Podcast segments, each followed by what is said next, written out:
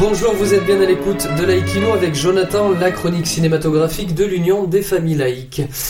Alain, après la première salve de films d'angoisse, vous voulez nous faire encore ronger nos ongles avec trois films. La dernière maison sur la gauche, Seules les bêtes et Creepy. C'est parti.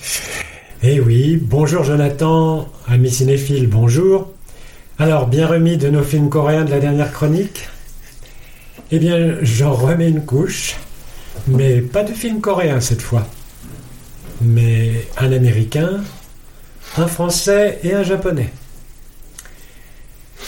La dernière maison sur la gauche a connu trois versions, dont une des années 60, réalisée par Bergman, et deux autres, réalisées par deux metteurs en scène américains.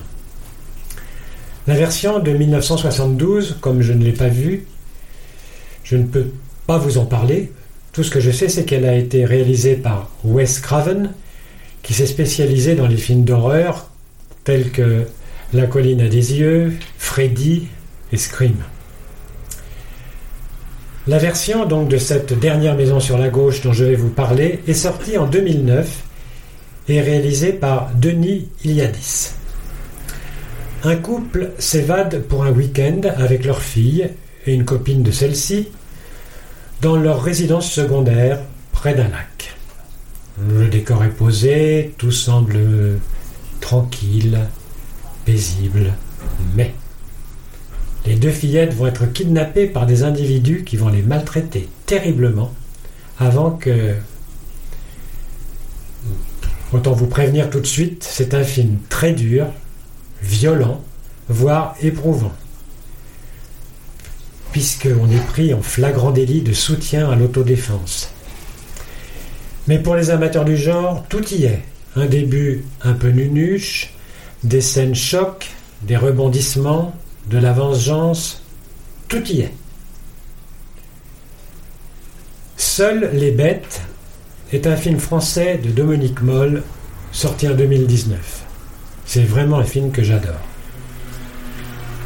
Ce réalisateur, très talentueux, est un maître dans le genre du récit oppressant et énigmatique où la réalité du quotidien recèle des menaces terribles.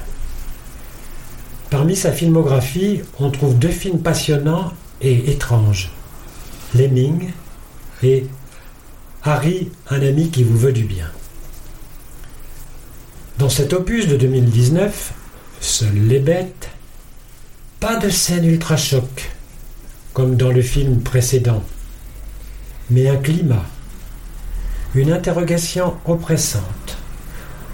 On y avance comme dans une boîte de puzzle à la recherche des morceaux qui s'emboîtent. Un début déroutant, que l'on croit superflu, mais non. Et on part vers une autre voie, et on s'égare mais on est pris dans le jeu infernal que Dominique Moll maîtrise parfaitement. Je ne vous dirai rien de plus de l'histoire. Plongez-vous dans cet ovni et je vous assure, vous ne le regretterez pas. Et enfin, retour en Asie, au Japon, plus exactement pour Creepy, sorti en 2016, réalisé par Kiroshi Kurosawa. C'est l'histoire d'un couple qui emménage dans une nouvelle maison d'un nouveau quartier, lui est un ancien policier devenu professeur en criminologie, spécialisé dans les serial killers. Elle, femme d'intérieur, passionnée de cuisine. Lors d'un de ses cours en criminologie, il va être troublé par un fait divers qui va lui, faire porter sur son voisin un regard soupçonneux.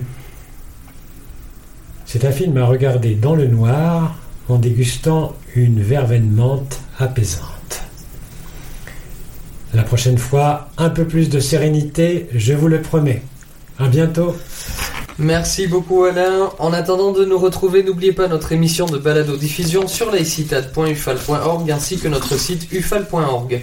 N'oubliez pas que nos activités ne sont possibles que grâce à vos dons et à vos adhésions. C'était Jonathan sur Laïkino. À très bientôt.